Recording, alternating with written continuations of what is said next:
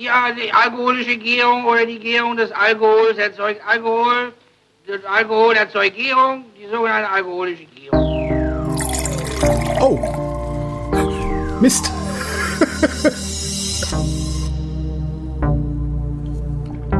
Wer redet, ist nicht tot.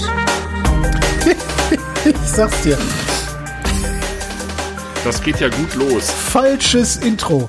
Ich habe tatsächlich das falsche Intro benutzt. Das ist, ähm, ich habe doch ein neues Intro äh, extra mir basteln lassen von Olli. Und, Ja, ähm, habe ich schon gehört. Ja, und das ist jetzt aber das falsche Intro, was wahrscheinlich daran liegt, dass wir so selten aufnehmen und ich darum ähm, hier das noch. Selten, wir haben uns vor drei Wochen das letzte Mal Ja, gesehen. aber das neue Intro ist halt genau danach habe ich das neue Intro Ja. dann ähm, Ja, und äh, ja, das ja. muss ich vielleicht mal umproduzieren. Was ein guter Hinweis darauf ist, dass man die Hände vom Alkohol lassen sollte. Da hast du dein Leben lang hast du da Malesse mit.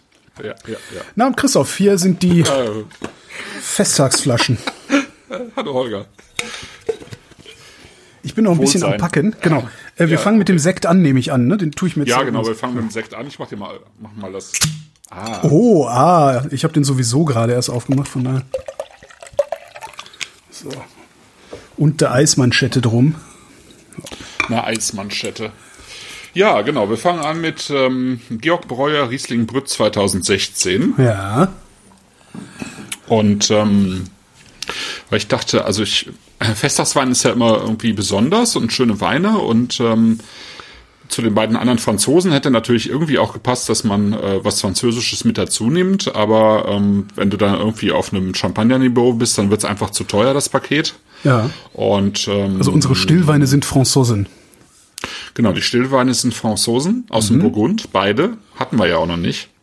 Ähm, musste auch irgendwie mal sein. Und äh, ich finde halt, dass der, ähm, dass der ähm, Riesling Brütt von Theresa Breuer, also das Weingut heißt Georg Breuer, aber Mhm. die Winzerin heißt Theresa Breuer, dass es einfach super passt, weil es einfach ein total ähm, eleganter, schöner, ausgewogener ähm, Schaumwein ist. Er ist ganz toll in der Nase, ja. Hat so eine hier auch so ein, so ein äh, Gummiboot mit äh, Knallplättchenpistole. Wir, Genau, der fahren, genau, wir fahren mit dem Gummiboot über den Rhein oder wo kommen die her? Und Ja. äh, machen Piff-Paff mit Karnevalspistolen. Genau, die sind, äh, ähm, das Weingut Super, ist in Rüdesheim, du weißt schon, da mit Ah, der ja, Drostelgasse und so. Ja. Ja. Ähm, genau, das Schöne ist an diesem Riesling Brüt, dass er nicht so stark nach Riesling äh, riecht, finde ich. Ja. Ähm, und auch nicht schmeckt nachher. Okay. Ähm, ich mag nämlich eigentlich gar nicht so gerne Riesling-Sekte. Äh, zumindest nicht der äh, diese Riesling-Sekte, die man früher so gehabt hat, die so ein bisschen irgendwie immer rochen wie so Riesling, der zu lange im Glas gestanden hat, finde ich. Ähm, und das macht er jetzt überhaupt nicht. Äh, Das macht jetzt der Riesl- Riesling-Sekte auch nicht. Also es hat sich schon schon auch deutlich verändert in den letzten Jahren, aber wirklich erst so in den letzten Jahren, finde ich. Und ähm, Genau, und die Theresa macht halt äh, zwei Sekte, das ist sozusagen noch der einfachere, es gibt noch einen oben drüber. Und ähm, die hat ja im Prinzip ein, ein reines Riesling-Weingut und macht halt ähm, mit dem äh, Schlossberg auch so einen der begehrtesten, überhaupt begehrtesten Riesl trockenen Rieslinge in Deutschland. Schlossberg? Ist das dieses Grand Cru Schlossberg, was wir mal hatten? Nee. Hm, nee, Nee, das war, das war von der Saar, glaube ich, ne? Ja.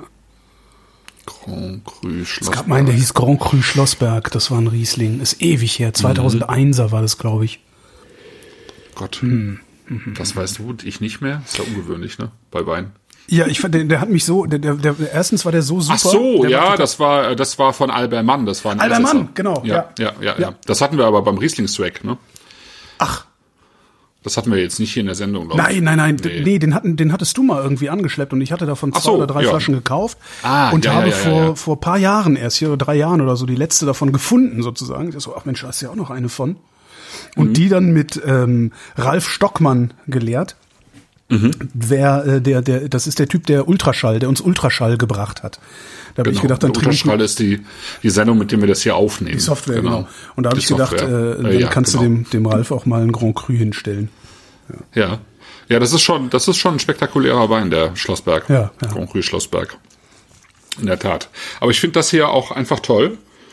Ähm, weil das so eine schöne ähm, Mischung hat. Du sagtest Gummiboot und Knallplättchen. Ähm, ähm, ich finde, da, ist auch noch so ein bisschen was von, fast von so einer Sauvignon Blanc Note mit dabei. So ein bisschen, Ja, vom, vom, wenn du vom Gummiboot abbiegst Richtung äh, so ein bisschen weißes, äh, weiße Stachelbeeren und ähm, vielleicht so Tomatenblätter Ja. äh, und sowas. Ja, das Grün, ja, Tomatenblätter. Okay, da bin, ja, mhm, das ist gut. Und dann bin ich hinten, hinten drin, ähm, also vorhin gewesen zumindest, jetzt ist es ein bisschen weg, weil ich habe den schon ein bisschen länger auf. Da waren einfach auch satte rote Beeren mit dabei. Satte rote ähm, was ich auch, ja, so richtig so, ähm, also rote Beeren schon im Sinne von schon noch knackig, so rote Johannisbeeren oder so. Äh, auf jeden Fall so rote Noten, finde ich, ähm, waren da mit drin, was ich sehr schön fand. Genau, und dann kommen eben, wenn er wärmer wird, das äh, muss ich jetzt noch was ist auch warten? gerade im Chat, dann kommt es einfach, dann, dann kommen, und das ist wiederum typisch für Riesling auch so ein bisschen so Honig, äh, Honignoten mit raus.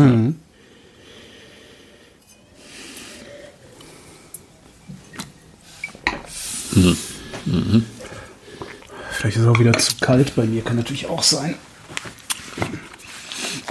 Ja, der kann ja auch erstmal kalt sein. Ja, stimmt.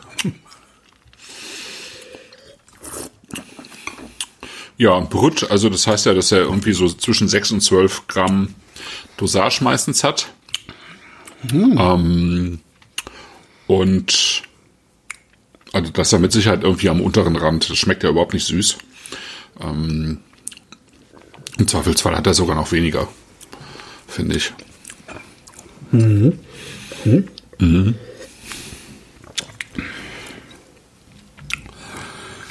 Ja, aber ich finde, er wirkt sehr süß. Also sehr. Das, ich finde das jetzt gerade irritierend. Ja. Ich finde, er fühlt sich trocken an, aber er schmeckt süß. Ja. Also er hat ähm, auf jeden Fall was. Ist auch im Chat tatsächlich Extrem. auch im Gaumen so ein bisschen was von Honig. Das finde ich auch. Apfelhonig. Also Apfel. Apfelhonig. Also am Gaumen hat er total was von Apfel. Genau, reifer schon ein bisschen mürber Apfel. Ja. Also so eine mürbe Note hat er schon mit drin, finde ich. Und das in der, in der Kombination mit diesem leichten Honig finde ich, ähm, aber ich finde ihn überhaupt nicht süß. Also er hat halt durch diese, die, äh, vielleicht durch diese Frucht und diese Honigaromatik hat er simuliert ja vielleicht so ein bisschen Süße, aber Ja. ich finde, dass er hinten raus wieder total trocken ist eigentlich. Also Ja, das stimmt. trocken Ja, ist. ja, ja, er simuliert Süße. Ich, ich, das erinnert mich an so einen, ähm, ich habe so einen neuen, neuen äh, äh, Lieblings-Quasi-Joghurt. Und zwar ist das so ein, ähm, so ein Joghurt, so ein Soja-Joghurt-Ersatz äh, mit Kokos. Gott. Ah, ja, ja, ja. Da ja. ist praktisch Das kein Zucker. hier aus Hamburg, ja. Da ist praktisch kein Zucker drin. Ja? Mhm. Aber das schmeckt total süß. Also mein Gehirn macht daraus ein, ein süß, eine süße Nachspeise. Das ist sehr, sehr faszinierend. Okay. Vielleicht überträgt sich das. Was? Ach, Ja, auf, den Wein, meinst Also du? Ja, die- das ja, kann ja, natürlich genau. sein. Ja, ja. Das hat bei, bei einer bestimmten Form von Frucht plötzlich äh, so ein, so ein süßes Schalter umgelegt wird. Kann gut sein, ja. Ich meine, gerade bei mir, ich bin ja, ich habe jetzt sowieso so ein Zuckerproblem.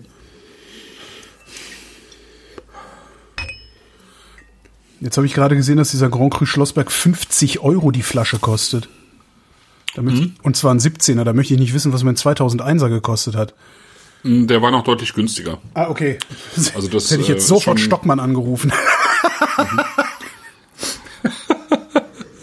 Ähm, nee, der, der, ähm, das Weingut hat doch ähm, recht stark zugelegt mit dem Preis in den letzten Ja. Jahren oder zehn Jahren auf Ja, jeden schade. Fall. Und ähm, insofern, ja. Also toll, finde ich. Für, für den Winzer. Weine. Ja, ach so. Äh, für den Win ja, ja, gut, für den Winzer natürlich auch. Ja, aber nee, aber bleiben wir mal bei unseren Weinen. Ich war nur gerade so irritiert, weil, Ja, wie, du, ja.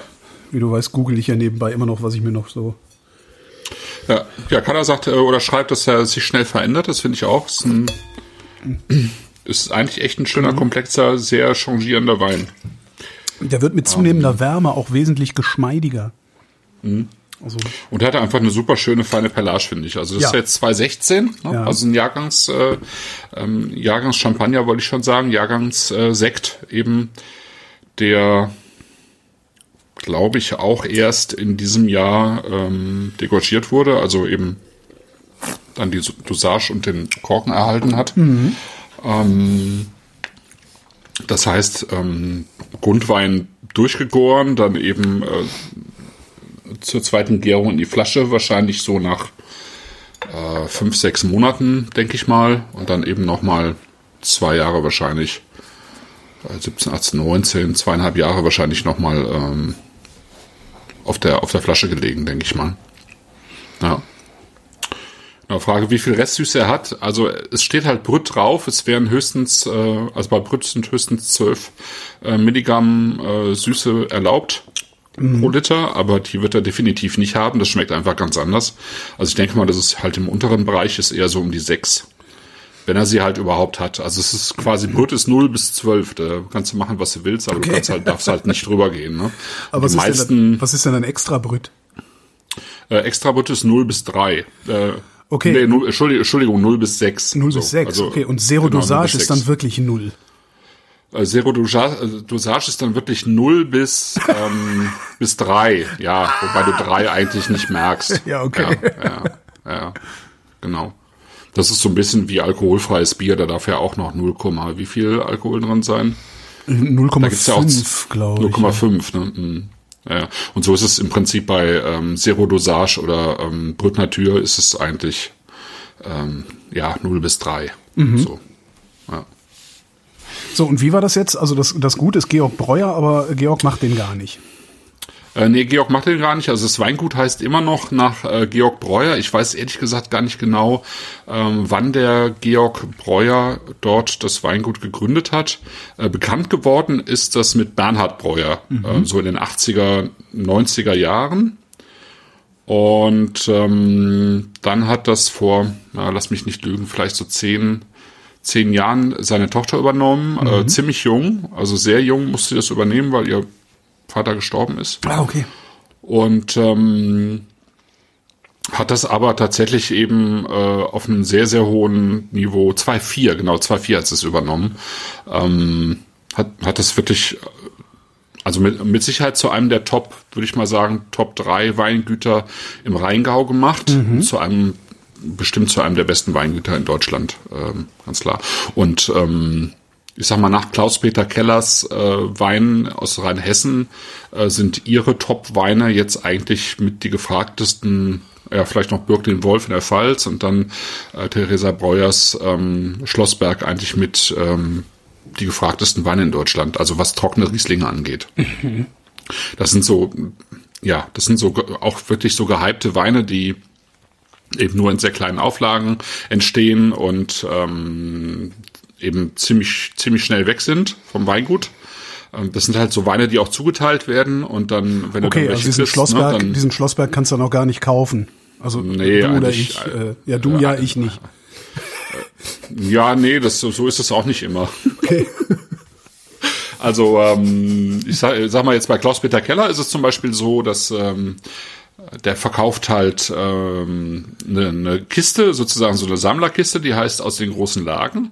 Ja. Und das sind, also nee, er er verkauft zwei Kisten. Eine eine Kiste, also wenn wenn du zum Weingut gehst und sagst, ich äh, äh, wie ist das denn? Äh, kann ich welche von ihren Weinen haben? Dann äh, kannst du im Zweifelsfall mit der kleinen Kiste mit den einfacheren Weinen anfangen und die sammelt, äh, also die be- bestellst du dann halt jedes Jahr oder kommst halt auf die Liste, dann kriegst du die eben jedes Jahr und dann irgendwann sagt er dir vielleicht, hör mal, ähm, du kannst mal einen aufrücken und äh, kriegst dann eben äh, in Zukunft die Kiste mit den Weinen aus den großen Lagen. Und da sind dann eben ähm, die, die ganzen großen Gewächse drin und der sogenannte G-Max, das ist sein, äh, sozusagen seine Ikone, ähm, äh, die man sonst eben auch nicht bekommt, außer eben über diese Kiste.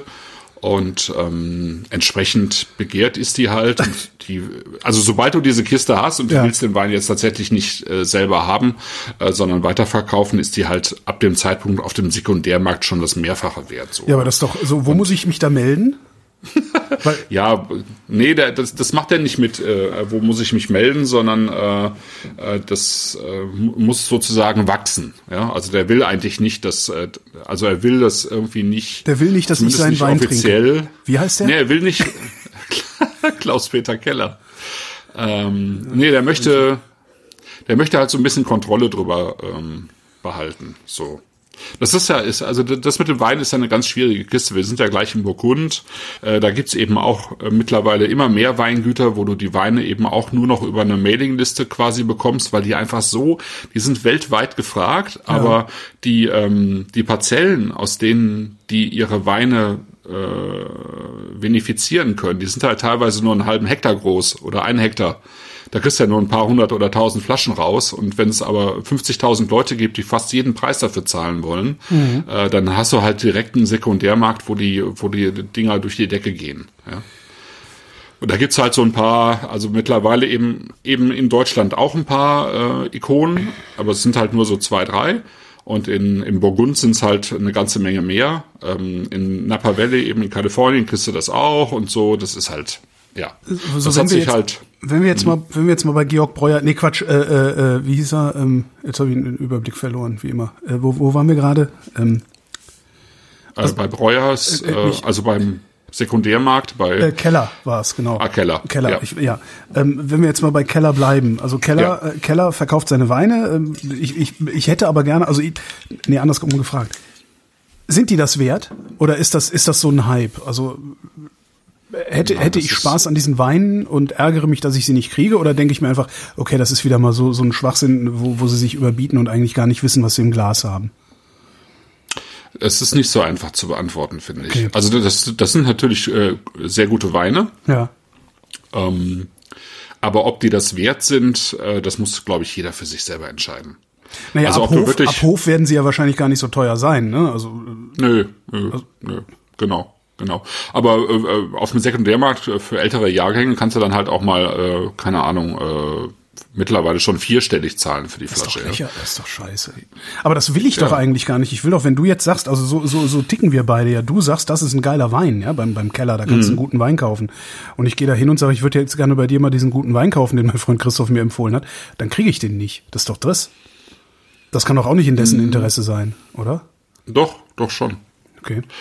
Also dafür hat er den G-Max äh, mit Sicherheit kreiert, weil das ist halt äh, sozusagen ein äh, also eine, eine ganz bewusste Marketingentscheidung zu sagen, ich mache jetzt eben, also in Deutschland ist es ja üblich eigentlich, dass man Lagenweine hat, ja. Mhm. Und äh, alles, was er sozusagen in der als große Gewächse anbietet, das äh, sind auch Lagenweine.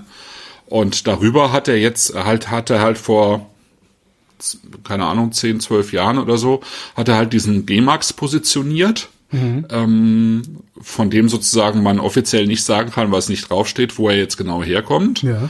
Ähm, aber ähm, das, das ist schon sozusagen im Markt so positioniert worden, ähm, ähm, mit einer mit einer besonderen Knappheit und so weiter, dass dass man daraus eben so ein Spekulationsobjekt auch ja. machen kann. Okay, vielleicht bin so. ich vielleicht bin ich auch einfach irgendwie gehe ich da mit einer viel zu romantischen viel zur romantischen Idee ran, dass irgendwie er sich denkt, ja Mensch, da sitzt so ein Typ, der hat Bock auf Wein, dem tun wir mal was Gutes. Also so würde ich das eigentlich eher sehen, aber letztlich ist es halt, sind es halt auch Landwirte und letztlich ist es halt auch nur ein Geschäft, was sie machen, ne? Äh, ja, ja, einerseits schon, andererseits ähm, die meisten Weine sind ja auch zu bekommen. Ach so, ja, also es geht nur nicht, um diesen also G-Max. Ja, es geht im Prinzip geht's um den G-Max so, und äh, im Zuge dessen vielleicht noch um die ähm, mittlerweile auch um die großen Gewächse, die halt auch sehr gefragt sind, aber die da kommt man noch noch eher ran, also ja. schon. Ja, ähm, davon gibt's einfach auch ein bisschen mehr als von dem G-Max. Mhm. So und bei Breuer ist es halt jetzt so, dass eben dieser dieser Schlossberg ähm, eben besonders gefragt ist. Also ah. das ist halt auch, ähm, aber das ist jetzt, das ist jetzt kein sozusagen kein Marketingprodukt, sondern es ist eben äh, Rüdesheimer Schlossberg, das ist ein, Lagenwein, mhm. äh, der aber eben dann auch nur in recht kleinen ähm, äh, in, Auflagen. In recht kleinen Auflagen oder Mengen eben ja. ähm, äh, eben auf den Markt kommt und mhm. eben sehr gut ist und begehrt ist und dann ist es halt ähm, äh, so, dass ja, dass es dann äh, Begehrlichkeiten weckt und dann mhm. werden die Weine halt äh, und dann kommt halt noch dazu, dass es halt jedes Jahr irgendwie dazu ein neues Etikett gibt und so, also Collect them all. Ja, wie ja. auch immer, ne? Mhm. genau. So und aus diesem Berg Schlossberg kommt eben auch der der Sekt. Ähm, also es ist im Prinzip ist es ähm, ist es eine Vorlese ähm, aus dem aus eben diesem Berg Schlossberg und dem Rauenthaler Nonnenberg. Also Aha. das sind eben äh, ihre beiden Spitzenlagen. Ähm, und ähm, da geht's ja mehrfach durch sozusagen durch diesen Weinberg, äh, wenn die Trauben reif werden. Und die ersten sind natürlich die, die, äh, sind die sauren. Äh, für den für den Sekt genau äh, verwendet werden, äh, die eben dann noch ein Mehr an Säure haben. Mhm. Und ähm, dann geht's ja halt irgendwann in die in die Ecken sozusagen bei der zweiten beim zweiten Durchgang und ähm, sucht was für die ähm, sagen wir, für die für die Einstiegsweine. Mhm ähm, raus und zum, zum Schluss halt äh, letztlich dann eben in Anführungsstrichen die großen Gewächse. Also sie ist halt nicht im Verband der Prädikatswinzer, deswegen sind es offiziell keine großen Gewächse. Ja. Ne? ja das heißt, sie sind wahrscheinlich besser als das, was großes Gewächs heißt. Naja, nee, das kann das man nicht. auch wieder nicht okay. sagen, weil es ja ganz unterschiedlich ist. Also es gibt in, im, im Rheingau keine Ahnung, wie viele große Gewächse, äh, äh, sagen wir mal 50 oder mhm. 70. Ähm, die haben eine ganz unterschiedliche Qualität letztlich. Ne? Ähm, es gibt halt äh, Weingüter jetzt wie Robert Weil, das ist ja jetzt auch im Rheingau zum Beispiel, ähm, der hat bis äh, eben nur ein großes Gewächs. Ähm, äh, das ist immer sehr gut. Ähm, und dann gibt's aber auch Weingüter, wo man sich eben fragt, ähm, warum die sowas eben als großes Gewächs äh, dahinstellen, weil es halt ähm, meiner Meinung nach äh, da nicht hingehört, in ja. diese Kriege der großen Gewächse, weil es halt nicht groß ist. Ne? Ja. So, ja. ja. Genau. Und ähm, was ist letzt ja. Sprich, sprich, sprich einfach. Genau, let letztlich ist ich es halt, finde ich hier ein ganz schöner äh, Ausdruck, gerade wenn es halt ein bisschen wärmer wird. Ähm, so ein ganz schöner Ausdruck eigentlich von einem, von einem Rheingau-Riesling, aber eben mit Bubbles und mhm. eben ähm, vergleichsweise früh gelesen, aber ich finde, er hat dieses, diese leichte Honignote ja. und ähm, ja auch, also Petrol im Sinne von, ja, also die, also Rheinrau, äh, Rheingau Riesling wird häufiger auch als petrolig bezeichnet. Also das ist jetzt nicht wie Autowerkstatt, ja. aber es hat so ein Gummiboot. Ja, es ist vielleicht dieses äh, in Richtung Gummiboot gehende, ja. genau, genau. Und das ist eigentlich typisch für ähm, für diese ganze Ecke da. Mhm. Ich finde also ja, ich, ähm, ich, ich finde den ich finde den sehr bemerkenswert. Also das ist so einer mhm. einer von von von wenigen Schaumweinen, der so ein bisschen anders schmeckt. Mhm. Also mhm. natürlich jeder Schaumwein schmeckt anders, aber die die Unterschiede sind dann ja eher graduell ähm, und der ist so der ist so raus. Also der, der, der steht so nebendran. Das finde ich eigentlich ganz schön. Also ist halt mal was anderes. Das ist halt, wenn du damit irgendwie dann, weiß ich nicht, äh, die Silvesterparty machst, äh, die du nicht machst dieses Jahr, ja. werden sich die Leute vielleicht dran erinnern, dass es da einen ganz interessanten Sekt gab. Also beziehungsweise werden sie sagen, was ist das denn für ein geiler Champagner? Und dann wirst du sagen, Champagner, Champagner. wenn du so einen Champagner ja. haben willst, zahlst du 60 Euro. Oder? Was zahlst du, wenn du das als Champagner haben willst? Geht das überhaupt? Nee, geht ja nicht. ja, also ich meine, von der Machart ist es natürlich gleich. Mhm. Und ähm, ich sag mal jetzt von der ähm, ich sag mal von, von, von der von vom der Lager von der Wirkung mhm. auf den Trinker. Mhm. Äh, nee, ich glaube, das ist das ist schon wirklich äh, einfach anders. Ja? Mhm. Ähm, weil du kannst einfach Riesling nicht äh, mit mit einer äh, mit einem Chardonnay Sekt oder einem Chardonnay Pinot Noir Sekt vergleichen. Das geht ja. einfach nicht. Das funktioniert nicht. Ähm, also du hast diese ganzen, also du hast viele von diesen Noten, diesen diesen Honig hast du einfach in einem Champagner nicht drin. Ja. Äh, dieses Gummibrot oder Petroliger hast du in einem Champagner nicht drin. Das ist schon sehr sehr sortentypisch. Ja. Ähm, insofern ist es eigentlich nicht miteinander zu vergleichen. Ja. Ähm, ich glaube, ehrlich gesagt, also Riesling kann ja sehr komplex werden. Ähm, aber ich glaube, dass es eben als ähm, Schaumwein nicht mit einem, Champ einem guten Champagner aufnehmen kann. Okay. Also jetzt gerade nicht, wenn wenn man das noch weiter liegen lässt und ähm, das noch reifer wird, dann wird der der ähm, Riesling eher so in diese äh, noch in dieses stärkere Honig abdriften mhm. und äh, ich sag mal jetzt zum Beispiel ein, ein reinsortiger Chardonnay, wenn man das jetzt mal miteinander vergleicht, ein Blanc de Blanc aus äh, aus der Champagne, der wird halt immer ähm, also der kriegt auch mehr Volumen, Volumen, der wird auch ähm, ähm, ja, wie soll ich sagen, die sind ja am Anfang eher stahlig und äh, kriegen ja. dann aber äh, mehr so ähm, Aromen von Vanille, eine gewisse Buttrigkeit, aber die behalten halt da, da, dabei immer eine extrem klare Säure. Ja. ja? Und ähm, die ist hier auch die ist schön in dem Wein, aber äh, das ist keine, wo ich jetzt sagen würde, leg den noch mal zehn Jahre weiter weg. ja. Und das kann man bei einem äh, guten ähm, Blanc de Blanc, der Champagner schon machen. Ja. Ja. Aber ist er dafür dann nicht vielleicht dann wieder zu teuer, teuer mit seinen 18 Euro? Nö, finde ich nicht. Das Also ich würde es auch dafür bezahlen. guter- Also, Mhm. aber ähm, ja, okay. Nö, finde ich nicht. Also das ist, ähm, also ich sag, ich sag mal, Champagner fängt ja etwa bei dem Doppelten an, mehr oder weniger. Ähm, muss man auch im Hinterkopf haben.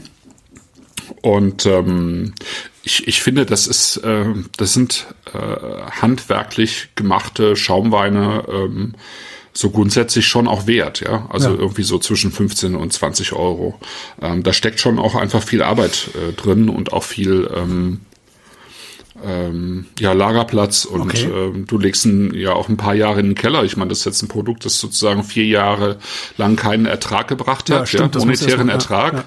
und äh, hat halt äh, war dann sozusagen totes Kapital und ähm, Können die, können die eigentlich sicher sein, in dem Moment, wo die das Zeug in den Keller legen, dass hinten ein guter Wein rauskommt? Oder ist das immer noch ein Glücksspiel bis, zu, bis, bis zum Tag, wo sie ihn dann äh, ja, nö, also ich meine, da wird ja ähm, die, also die, da wird ja immer mal wieder eine Flasche rausgenommen und probiert, ähm, um dann auch den den äh, Tag zu bestimmen, wo degorgiert wird. Ne? Ja.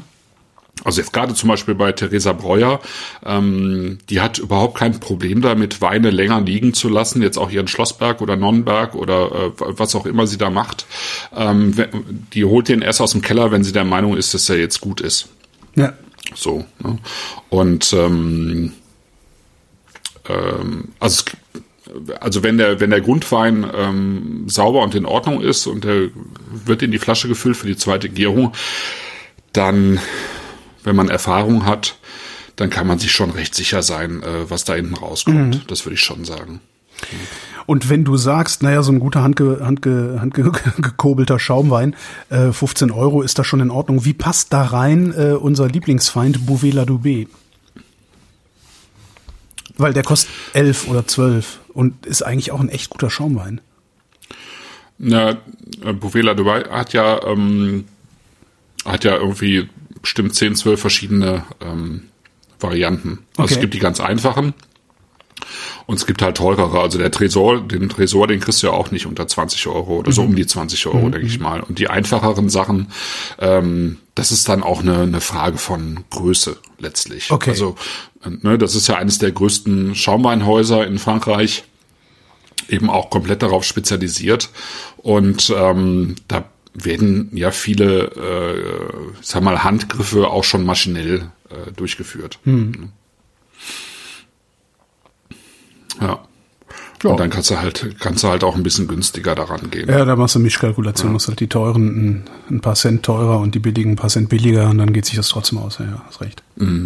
Ja. Womit machen wir weiter? Äh, mit Montly, also mit Äh, ist das- Montely. ist das der rote was dann oder der- Montly- Äh, der weiße? Der weiße. Also der Mon- Montly.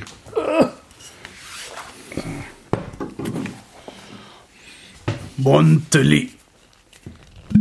Da gucken wir mal. Der hat, als ich den heute Morgen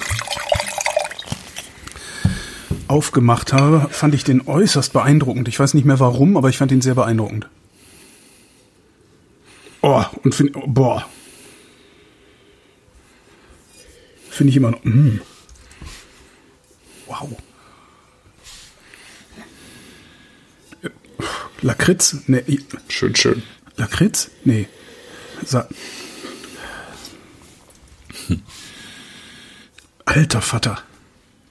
Lakritz. Speck. Ähm, Genau, das ist äh, Meine auch Fresse. Speck, Räucherspeck. ja, ja, ja. Aber halt auch Lakritz und. Oh Gott. Da ist halt das Knallplättchen, äh, Boah. was vielleicht am Anfang bei Breuer drin war, auch noch leicht, leicht vorhanden. Also das ist schon auch noch das, was man Reduktionsnäpse nennt. Also es kommt noch von einer gewissen Schwefeligkeit, also Ja. von der Schwefelverbindung her in der Nase. Ähm, das ist da auch noch drin, ne? Ja, aber der, das Fe der Speck, also meine Fresse. Der ist echt witzig. Speck Der und hat ja dann aber auch eben was ganz Helles, also Blütenaromen mit Ja, drin, ja, ja. ich. Ja. Ja, der hat eine Üppigkeit von einem Rotwein eigentlich. Aber nicht so eine schwere, so eine Gravitas. Gravitas, herrlich.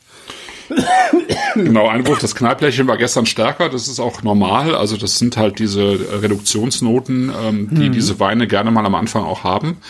Ähm, durch den Ausbau und weil es halt noch ein sehr junger Wein ist, ähm, ist der diese ähm, Reduktionsnote dann eben auch noch stärker vorhanden am Anfang. Und ähm, das geht aber mit Luft eben dann zumindest schon mal teilweise weg und später sollte das eigentlich auch ganz äh, aus dem Wein rausgehen. Aber es ist halt auch eine Note, die ähm, ähm, auch gemocht wird einfach Mhm. mittlerweile, ja. Also diese Reduktionsnote. Es gibt viele Leute, die halt total auf diese Reduktionsnote auch stehen. Ja? Also wenn es nicht zu viel wird, ne? ist immer eine, eine Frage Ja. von, äh, von Intensität, würde ich sagen. Ja. Jasmin finde ich einen schönen, äh, Jasmin. Ja, eine schöne Idee. Also diese, äh, dieses Blüten, Ja. äh, Blütenaroma, ne? Stimmt, ist so ein. Wenn man zu tief einatmet, kriegt man davon Husten. Das ist sehr interessant. Ich wüsste gerne, was das. Ja, aber schon lange her, dass ich so beeindruckt war von irgendwie einem Weißwein in der Nase. Nee, das, ach so, das, ich höre gerade aus der Regie, das Wort ist überfordert. Du bist überfordert. Das ist, also das, ich finde das schon äh, eine Herausforderung. Ja, wir waren ja, also das, ähm, wie viele Sendungen haben wir jetzt gemacht? 80 oder was? Keine Ahnung, ich habe den Überblick verloren. Ja, ich muss mal gerade gucken, aber es ist schon eine ganze Menge mittlerweile. Ich bin, oh. Je länger der im Glas Und ist, wir dann waren irgendwie noch nie im Burgund. Ja, 84. 84. Da kommt dann so, wenn er länger im Glas ist, kommt noch so ein irgendein Gemüse. Spargel, nee. Irgendein Gemüse. So eine Mischung aus Spargel und Stangensellerie oder so. Ja, aber leicht angekocht, ne? ja, genau, ja, genau. Leicht Genau. angekocht. Sehr ja, gut. Ja, ja. Zumindest witzigerweise eine, eine Note, die man teilweise auch mal beim Silvaner findet. Finde ich. Ähm, die hat er hier auch drin. Das ist echt ganz witzig. Also es ist ein, ähm, ähm, der Wein erinnert mich tatsächlich an äh, sehr gute Silvaner. Ja. Ist aber gleichzeitig äh, doch auch ein typischer Chardonnay. Äh, während mich in letzter Zeit immer mehr gut gemachte Silvaner auch an Chardonnay erinnern. Also ist schon ganz, ähm, ganz amüsant. Ähm, genau, also ich, ich sag mal einfach äh, ein bisschen was, weil wir echt in, der, in diesen 84 Sendungen noch nie so richtig im Burgund waren. Ähm, aber das ist ja letztlich, äh, ist, ist das Burgund irgendwie äh, sozusagen ähm, die Basis, von dem ähm, alles an Wein ausgegangen ist, was äh, über das wir heute so sprechen, wenn man so will. Ja. Ja. Also es ist jetzt nicht die älteste Weinbaugegend der Welt. Ähm, da sind wir eben ähm, so am Schwarzmeer irgendwie viel viel älter. Also im Burgund äh, ist der Weinbau so bis ins äh, dritte Jahrhundert äh, nachgewiesen. Aber äh, Im äh, Burgund haben sich eben so ab äh, na, 700, 800 ähm, zum einen die ähm, äh, die äh, der sozusagen der Adel vom Burgund breit gemacht, wo dann auch Ja. äh, Karl der Große ähm, draus entstanden ist sozusagen. Der soll eben so ab 800 oder vor 800 noch auch seine eigenen Weinberge eben in Burgund besessen haben. Äh, und entscheidend ist halt, also dass nicht nur, also die Herzöge von Burgund, das war das Wort, was mir fehlte, äh, die Herzöge von Burgund sich breit gemacht haben und auf der anderen Seite im Prinzip ähm, einige der für mehrere Jahrhunderte wichtigsten Klöster äh, im Burgund entstanden sind. Das ist Cluny. Ja, Cluny ist sozusagen äh, der äh, Geburtsort der ähm, Zisterzienser und die haben halt äh, von da dort aus dann äh, diverse ähm, von ihnen abhängige ähm, oder von ihnen teils mitverwaltete Klöster gegründet. Das Ja. ging dann bis bis nach äh, Kloster Eberbach in, in den Rheingau rein, ne? ähm, aber eben im Burgund selber ganz viel. Und diese Mönche, die haben eigentlich ähm, im Burgund äh, den ja, das, was wir vielleicht so äh, vielleicht als modernen Weinbau jetzt bezeichnen würden, begründet. Also sagen wir mal einen Qualitätsweinbau. Die haben im Prinzip ähm, eben ähm, sozusagen der Adel einerseits und die, die Mönche andererseits äh, dafür gesorgt, dass äh, äh, im Burgund nur die äh, Rebsorten angepflanzt wurden, die auch ins Burgund passen. Ja. Ja. Also zum Beispiel haben sie irgendwann äh, den, den Gamay im Prinzip aus dem Burgund rausgeschmissen, weil sie der Meinung waren, dass er da nicht hinpasst. Okay, ja. Und der, der ist, hat sich dann sozusagen im, im benachbarten Beaujolais beheimatet. Mhm. Ähm, was auch Sinn macht, weil Gamay tatsächlich besser zu äh, Granitböden passt, während, ähm, äh, während halt der Spätburgunder und der Chardonnay halt besser zu diesen äh, Kalkböden passt, die, die es eben im Burgund gibt. Ähm, die haben halt dafür, äh, die haben sozusagen auch den Begriff des Terroirs äh, geprägt. Also, Ja. dass sozusagen äh, ein Wein, aber nicht nur ein Wein, auch ein Käse zum Beispiel, von einem bestimmten Ort einfach einen bestimmten Geschmack hat. Ja. Und ähm, das sozusagen das Kleinklima eines Ortes und äh, der Boden, äh, den es dort gibt, äh, dass der eine, eine bestimmten Wein hervorbringt, einen bestimmten Charakter hat. Das ist eigentlich, das geht eigentlich alles äh, ins Burgund zurück. Also da redet ja heute jeder drüber, aber das ist halt praktisch im Burgund entstanden. Und ähm, im Prinzip hat man eben vor tausend Jahren schon gesagt, äh, was hier am besten hinpasst, ist eben Spätburgunder und also Pinot Noir und ähm, Chardonnay. Und dann gab es eben noch so ein paar Varianten davon, aber im Prinzip hat sich das halt bis heute gehalten. Ja. Und ähm, im Prinzip haben sich auch die, ähm, hat sich halt herausgestellt, dass die besten Lagen im Burgund äh, damals zu einem großen Teil eben schon gefunden wurden. Also die haben ein sehr, sehr gutes Gefühl dafür gehabt, äh, tatsächlich, wo, ähm, wo die besten Weine ähm, entstehen. Ja. Und äh, das, das ging ja bis in den Rheingau eben weiter. Die haben dann eben Eberbach gegründet ähm, und, und auch ähm, die äh, Weinberge, die dort entstanden sind, gelten auch teilweise bis heute noch als die, die besten im Rheingau. Ne? Und ähm, das ist schon, äh, das ist schon bemerkenswert. Und äh, das Problem ist aber halt, dass das Burgund auf der anderen Seite, also das ist sozusagen ja einfach zu verstehen, was eben schwer zu verstehen ist, letztlich äh, ist ähm, sozusagen das, ganze das ganze System Burgund, ähm, weil es halt total klein aufgefächert ist. Also es gibt ganz viele, natürlich ganz viele verschiedene Weinberge. Äh, manche sind sozusagen normale Weinberge, andere sind ähm, sogenannte Premier Cru Weinberge, die dann sozusagen eine Stufe höher stehen. Und dann gibt es halt noch die Grand Cru Weinberge, die halt als die besten Weinberge gelten. Nur dass halt nicht jeder Winzer, der sozusagen eine Parzelle Grand Cru äh, besitzt, äh, daraus auch immer einen guten Wein macht natürlich, ne? weil sozusagen ja auch die Qualität äh, der Winzer äh, eben sehr unterschiedlich ist. Und das hat's halt irgendwie sehr ähm, das Ganze äh, ziemlich komplex gemacht. Ne? Ja. Und es ist natürlich teuer. Ähm, Burgund ist halt teuer. Ähm, also die teuersten Burgunder, die kosten halt auch mal äh, sozusagen ein paar tausend Euro die Flasche. Ja. Und ähm, da ist es halt, ähm, und es ist halt ein, dafür, dass es so begehrt ist, äh, wiederum auch ein recht begrenztes Gebiet und entsprechend ähm, ge- gehen sozusagen die Preise auch für die kleineren Weine, ähm, sind die halt auch recht teuer. Ja, Ja. ja. Ich probiere den jetzt mal. ja mach mal.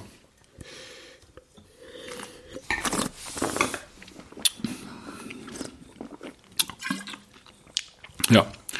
Und wie es ähm, im Chat auch anklingt, ähm, ich habe die ja bewusst auch gestern aufmachen lassen, sozusagen, oder geraten, die aufzumachen, ähm, weil ähm, diese Weine einfach Zeit brauchen. Jo. Oh, davon hätte ich jetzt gerne aber noch ein paar Flaschen. Hm, Ist leider ausverkauft. ja, mit, mit dem Natürlich. Podcast ausverkauft. Ja. Echt? Scheiße. Ja, ja. Scheiße. Also der ist tatsächlich mit, mit dem Podcast reingekommen bei Pinar. Ja. Ähm, weil eben auch 2019er Jahrgang, der ist ja noch ganz frisch. Ja. Und äh, ich, Ja, aber so viele Leute nicht, können doch viele- dieses scheiß Paket nicht gekauft haben, dass jetzt nicht noch zwei Flaschen da rumliegen. Anscheinend Mann! schon, ja. Ich habe geguckt, ich war ein bisschen auch überrascht. Die anderen beiden Weine gibt's noch, aber den gibt's nicht mehr. Also das heißt, Oh, verdammt. ja, genau. Und der der der nächste aus äh, aus dem Weingut, der der weiße, also Ja. die machen weiß und rot, der liegt dann halt auch schon bei 38 Euro. Ja, Was also das hätte, ist was halt hätte der ähm, hier gekostet? ja, ich glaube so auch Anfang 20, so 22, 23 Das ist Euro. völlig ne? okay. Also das ist ja, das ist ja echt beeindruckend. Ja, das ist also genau. Also das ist halt, ich sag mal, die Kunst eben äh, für Händler auch, ähm, aber jetzt auch für so eine äh, Weihnachtssendung letztlich ist, äh, mal Burgund vorzustellen, äh, was äh, äh, auf der einen Seite echt gut ist. Äh, Michael schreibt gerade im Chat 25,95 ja. und auf der ja und auf der anderen Seite aber eben auch noch irgendwie bezahlbar ist. Ne? Und ähm, Haben Hanna wir- haben wir das irgendwie- Paket soll es ab Mitte Dezember wieder geben. Das heißt, ähm, haben wir einen guten äh, Draht die, zu Pinar? ordern Das- nochmal nach. Haben wir einen guten Draht Ja, ja, zu ich denen, dass wir da Draht irgendwie noch so ein Zwölfer Ja, ich frage morgen mal nach. Also das ist wirklich, der ist toll. Also Ja, es ist ein ähm, sehr fülliger ähm, Chardonnay Ja, schon. Also, ne, es ist, äh, der hat schon echt, ähm, ja, also der hat schon Rundungen sozusagen, aber er hat halt eine total schöne äh, Säure dabei. Also die ist auch reif, aber die und seidig, aber sie ist halt sch- schön präsent, finde ich. Super. Und was ich sehr gut finde bei diesem Weingut, ähm, ist, dass die halt ähm, ziemlich gekonnt mit Holz arbeiten. Also das sind so 10% ähm, Holzanteil etwa drin, äh, mehr nicht. Also Neuholz, Entschuldigung, Neuholzanteil. Also Ja. es ist alles im Holz ausgebaut. Ne? Also ein klassischer äh, Burgunder wird eigentlich immer in äh, Holz ausgebaut.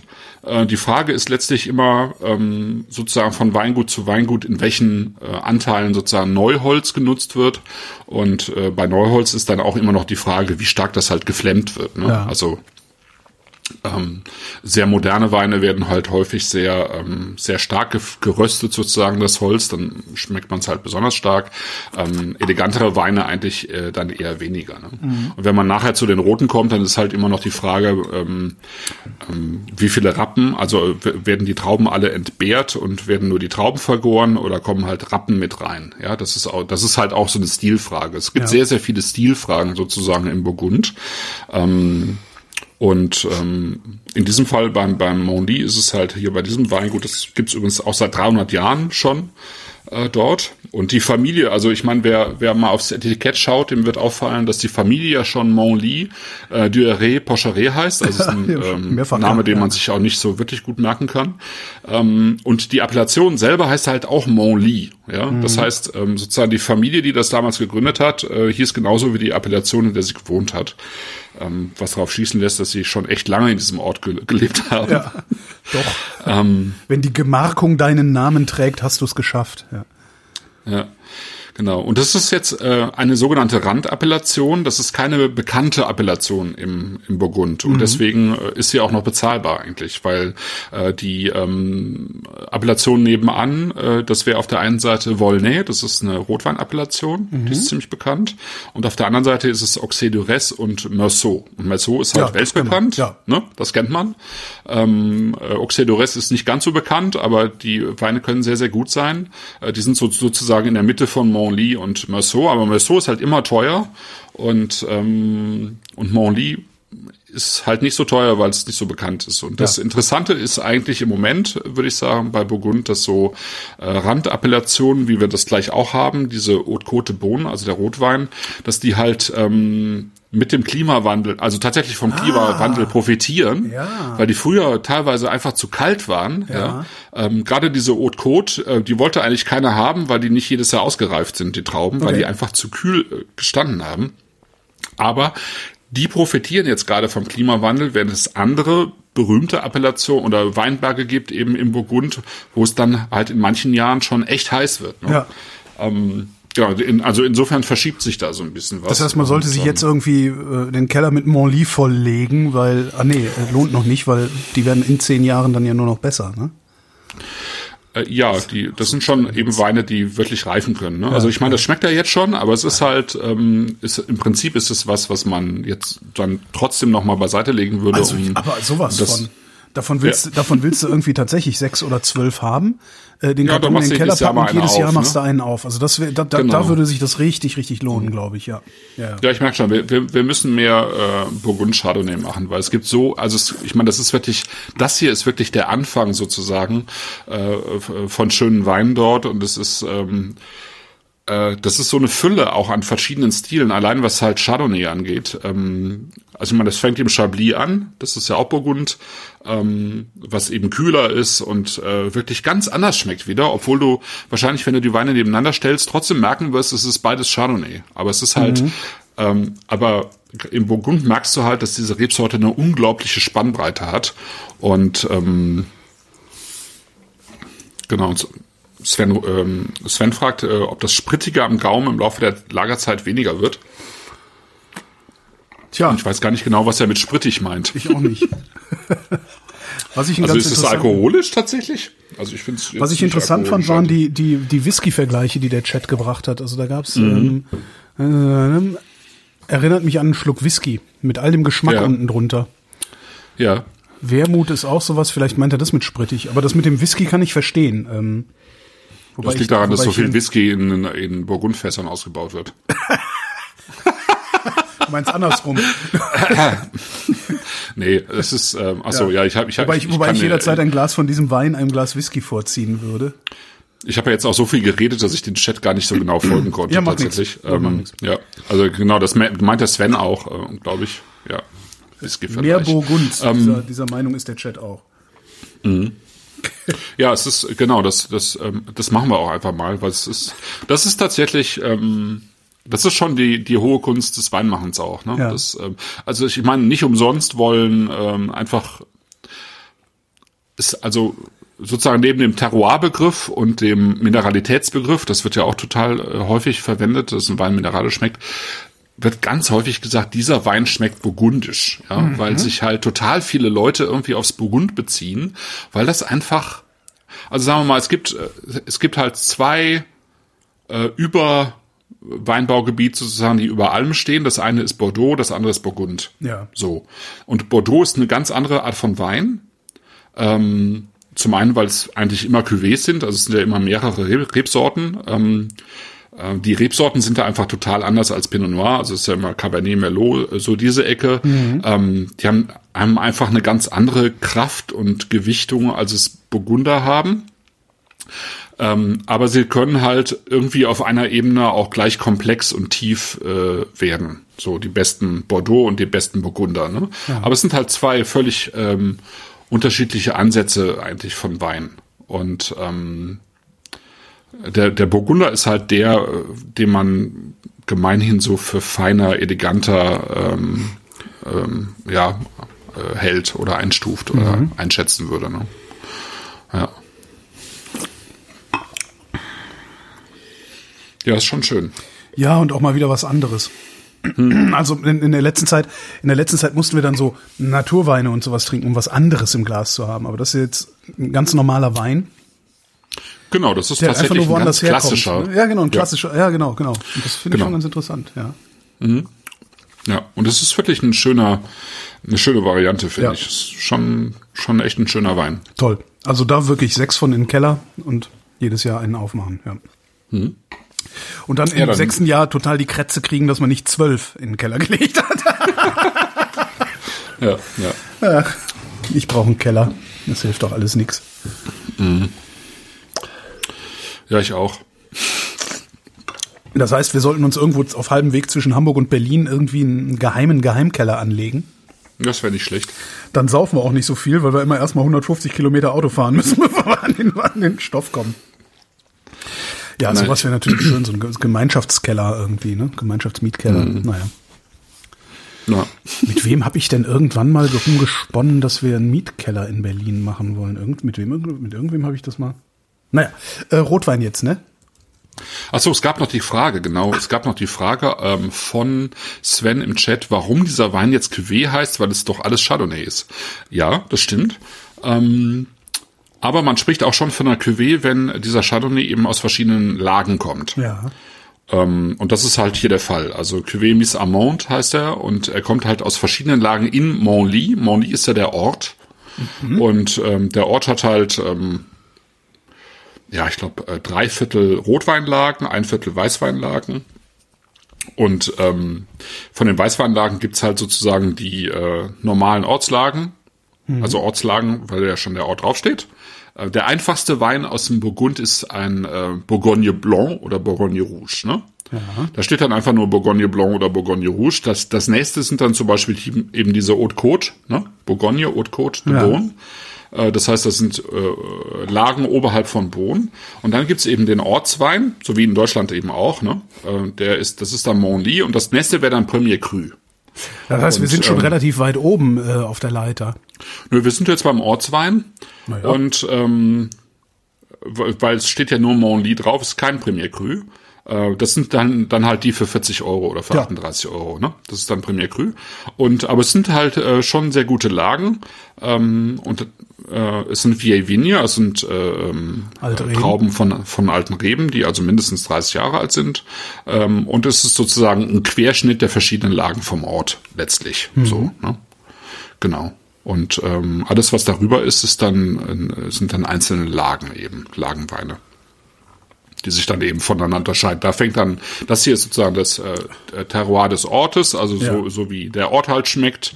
Und wenn man dann noch eine Stufe drüber geht, dann weiß man halt, dass äh, Les Durès zum Beispiel äh, anders schmeckt als, äh, Le keine Ahnung. Le, ja, Le Saint-Tenant. Genau. Ah, du bist auf der Seite. Na, ich bin bei Pinard irgendwie und, und, und gucke so. Mhm. Ja. genau. Saint Beziehungsweise bin frustriert, weil man den nicht nachbestellen kann. ja, musst Ich- halt warten. Irgend, irgendwann wird irgend, irgendwer mal eine Liste Musste der. Kader, die gesehen hat, dass das äh, Paket auch wieder nachkaufbar sein soll, musste einen Nachbestellauftrag geben. Ja, aber die denkt da ja auch nicht dran. Die hat ja jetzt auch einen, ist ja auch schon angetüdert jetzt. Ach so. So, Rotwein jetzt. Ja, Rotwein jetzt. Genau. Da gucken wir mal. Oh. Der Ja. riecht ja schon aus der Karaffe raus. Wie- So. Aber um das nochmal, um noch mal ganz kurz zu sagen, ähm, die, äh, ähm, also das Weingut äh, Montly, äh, Duret, Pocheret, die haben 6,5 Hektar äh, Weinbergsflächen, also 6,5 Fußballfelder, ja, etwa. Das ist nicht viel. Das ist nicht viel. Und äh, diese 6,5 Hektar verteilen sich auf 13 verschiedene Appellationen. Ja. Und ähm, da kannst du dann auch einen Eindruck davon bekommen, ähm, welcher Aufwand eigentlich auch dahinter steckt. Also du hast in, in 13 verschiedenen äh, Orten sozusagen ähm, äh, hast du deine ähm, hast du deine Weinberge liegen. Ja. Ähm, manchmal halt nur ein Drittel Hektar, manchmal einen halben Hektar, manchmal anderthalb Hektar und so weiter. Ne? Und äh, fährst halt rum, du musst die alle bearbeiten, du musst halt für jeden Weinberg auch den, den richtigen Lesezeitpunkt ja finden.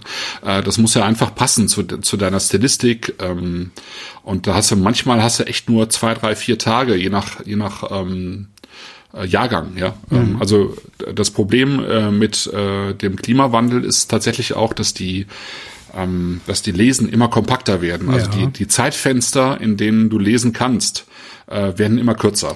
Das heißt, du brauchst im Zweifelsfall mehr Personal. Das macht den Wein dann wesentlich Exakt, teurer. ne? exakt, exakt. Also ich habe jetzt am Freitag hatte ich mit Sophie Christmann telefoniert, das ist eine Winzerin in, der- in der Pfalz. Ja. Und äh, die sagte halt, dass sie jetzt äh, in den letzten zwei Jahren eigentlich mindestens ein Drittel mehr äh, Leute gebraucht haben Krass. zur Lese, Ja. weil die halt früher hatten die irgendwie drei, vier Wochen Zeit für ihre äh, Trauben, je nach äh, sozusagen Traubensorte, also Rebsorte und verschiedene Lagen. Und das hat sich jetzt eingedampft, ähm, zeigt sich äh, praktisch auf zwei Wochen, wo das alles gelesen werden muss. Und dann haben sie halt überlegt, ob sie nicht ähm, anfangen, auch für die einfachen, für die Gutsweine mit Maschinenlese. Ich wollte gerade Ja, sagen, können also die nicht mit dem Vollernter durch. Ja. Genau, das haben sie mal gemacht und haben sozusagen die eine Hälfte des Weinbergs äh, mit der Maschine gelesen, die andere Hälfte von Hand. Den gleichen Weinberg im Prinzip, Ja. die nebeneinander stehenden Reihen und haben dann im, Wei- im Weingut gemerkt, dass äh, die ähm, Trauben, die mit der Maschine gelesen worden sind, anderthalb Prozent weniger Säure hatten als die von Hand gelesenen. Was? Ja, und das kannst du natürlich in einem, bei einem Qualitätswein, also in, ich sag mal jetzt in einem heißen Jahr in der Pfalz, wenn du anderthalb Prozent weniger Säure hast, dann ist das richtig viel. Ja. Das heißt, es funktioniert nicht. Also wenn du einen Qualitätswein in, in die Flasche bringen willst, dann kannst du eigentlich ähm, ähm, kannst du es nicht machen. Also zumindest nicht auf dem Niveau, auf dem jetzt die Christmanns arbeiten. Ja. Ja. Das ist schon, finde ich schon bemerkenswert. Das heißt, perspektivisch werden die Weine teurer. Ja, perspektivisch äh, werden die Weine äh, in gewissem Maße teurer. Also unsere Genau. Weine, sagen wir mal so, weil du sagst, du Ja, weißt, du weißt ja immer Weine, darauf hin, ja. dass wir, dass wir äh, schon was in ganz diesem anderes kleinen, trinken. Genau, in kleinen diesem Fenster von, ja, genau. genau. von fünf bis zehn Prozent sind, ja. Äh, ja, ähm, in gewissem Maße schon wahrscheinlich. Äh, beziehungsweise fallen einfach ähm, auf Dauer, glaube ich, einfach auch Bereiche, also äh, weg, also die, wo es sich nicht mehr lohnt, zum Beispiel in Deutschland und in Teilen von Frankreich äh, Wein zu produzieren. Ich glaube ehrlich gesagt, dass irgendwann äh, du in China so viel Wein haben wirst, ähm, die ja auf dem gleichen äh, Breitengrad liegen wie wir mit vielen ähm, Ja. Teilen sozusagen und ja auch schon in größerem Maße Wein anbauen, dass die das viel günstiger machen können als wir bei uns und es bei uns dann in, in äh, ja einfach zu aufwendig wird, weil du wirst auf Dauer, glaube ich, ähm, nicht drum rumkommen, ähm, in Deutschland zum Beispiel ähm, äh, mit, äh, mit Bio zu arbeiten, also mit, mit ganz viel Humusaufbau im Boden. Ähm, also das, das, wir, wir werden das Problem haben, es wird, es wird heißer und es wird vor allen Dingen trockener. Ja. Und du brauchst ja für eine Flasche Wein brauchst du äh, brauchst du etwa 600 bis 800 Liter Wasser. Okay. So. Ja, das ist verdammt viel für eine Flasche Wein. Ähm, und wenn wir die nicht mehr haben, wenn wir dieses Wasser nicht mehr haben, also bisher haben wir das einfach noch, weil es von oben nach unten tropft. Ja. Ja. Aber ich habe hab jetzt gerade, ich schreibe gerade einen Artikel zu Südtirol. In Südtirol sind 90 Prozent aller Weinberge äh, schon bewässert. Ja. Die haben da jetzt noch genug Wasser, aber was Ja ist gut, denn aber in was ist zehn Jahren? Ja, oder in 20, ja. Ja, genau. Und wie ist das bei uns? Also Das es gibt, heißt, äh, also das, heißt, wir, das heißt, wir werden, wir werden hier bei uns, also in den, in den klassischen Weinbauregionen, werden wir früher oder später nur noch ja, vergleichsweise teure, äh, relativ kleine Mengen herstellen können. Und die Chinesen übernehmen ja den Massenmarkt, also den 3,90 Euro Riesling. Mhm. Okay. Werden wir dann, wenn wir dann irgendwann wieder. Ja, kann sein. Also das, das kann, kann gut sein. Also ich, also das ist meine ähm, meine Idee dabei. Genau. Werden wir dann Das irgendwann wieder so ein, so ein ähm, Judgment of Paris erleben? Dass der Chines irgendwann hier mit einem mit einem Fuder Wein ankommt und uns äh, Du, das gibt's schon. Also es Das gibt schon. Nee, es Okay. gibt schon, es gibt schon, gibt schon sehr gute chinesische Weine. Es Ja. gibt, gibt es, die gibt es, ähm, auch wenn die noch äh, sozusagen, äh, wenn das noch Weingüter sind, die auch in teilweise in französischer Hand liegen. Ähm, aber das ist eine Frage der Zeit. Ja, ja, ja. Also warum sollten die das? Äh, also da, da, also es gibt gibt äh, Weingüter in in, Nep in, in, in äh, nicht in Nepal in in Nabtal. Nein, ähm, da wo der Dalai Lama sitzen müsste, wenn er nicht. Äh, danke. Ja, Bitte. in Tibet auf auf 2000 Meter Höhe, 1500 Meter Höhe oder so, ähm, mit mit mit sehr sehr spannenden Böden, mit einem interessanten Klima. Ähm, also äh, das, das ist alles eine Frage der Zeit, bis da auch einfach Top-Weine äh, auch in größerer Zahl äh, herkommen. Das denke ich schon. Aber interessant wird es wahrscheinlich für die sein, auch wirklich ähm, Masse zu machen, weil Ja. die ja in allem gerne Masse machen. Äh, und das sie eben auch können und Also im Prinzip die, die. Discounter versorgen, weil Ja, ja, ich glaube, dass dass das sozusagen äh, irgendwann funktioniert, weil ich meine, äh, du hast bei Aldi hast du halt immer auch noch den Kalifornien Cabernet ähm, äh, in der in der unteren Preisklasse, aber ich meine Kalifornien, das wird so heiß da, ja. Ja. Ähm, Kalifornien ist ja der Wahnsinn, was da in den letzten Jahren gebrannt hat und ähm, ich glaube nicht, dass die, die ja. ne? ich glaube nicht, dass die diese Menge aufrechterhalten können. Ja. Also die, bei denen sind ja anderthalb Millionen Hektar Wald, Buschland und äh, Weinberge abgebrannt in diesem Jahr. Also unglaubliche Mengen. Auch in Australien ist ja viel abgebrannt. Das wird ja nicht besser. Ja? Und das sind ja große Produzenten von Wein und ich glaube nicht, dass die das halten können. Aber wenn wir jetzt mal ähm, dem Chat folgen und die Dem Nase Chat ins Glas folgen. Halten. Nase ins Glas halten. Was haben die denn? Ach so, die sind schon, die sind schon beim roten äh, Ja, let- let- Pfeffernote, längst, Waldbeer, ja. Fruchtgumminase, Knallplättchen, ja, so ein Kinderemoikal. Sehr schön. Kirsch mit Brombeer. Ich ich riech mal. Also ich, ich werfe mal den Raum Cassis. Das sind Ja, Cassis-Bonbons. Ja, Es, äh, also ich finde es weniger Kirsche und weniger Knallplättchen. Es ist Cassis und es ist, äh, das hat schon Das auch viel mit der mit der Gärung zu tun. Auch das ist noch, also bei Mont Montly waren es ja so ein bisschen noch diese diese Reduktionsnoten ähm, Knallplättchen und hier ist es eine Gärnote, die ähm, die halt entstehen kann, wenn äh, in der Vergärung auch mit äh, mit Schwefel gearbeitet wird. Dann dann hast du häufiger einfach äh, diesen starken Cassis-Ton Das ist richtig Nase. extrem Cassis, ja. Ja, Aber wenn ein bisschen mit so einer, mit so einer, hm, mit so einer Feuchte, also mit sowas, so frischer Baumschnitt, frischer Cassis-Baumschnitt, so Und ich finde, es ist so ein bisschen kurz- Minze mit dabei. Minze. Meinst du die Minze. Kühle, die Kühle da hinten? Mhm, genau. Ja.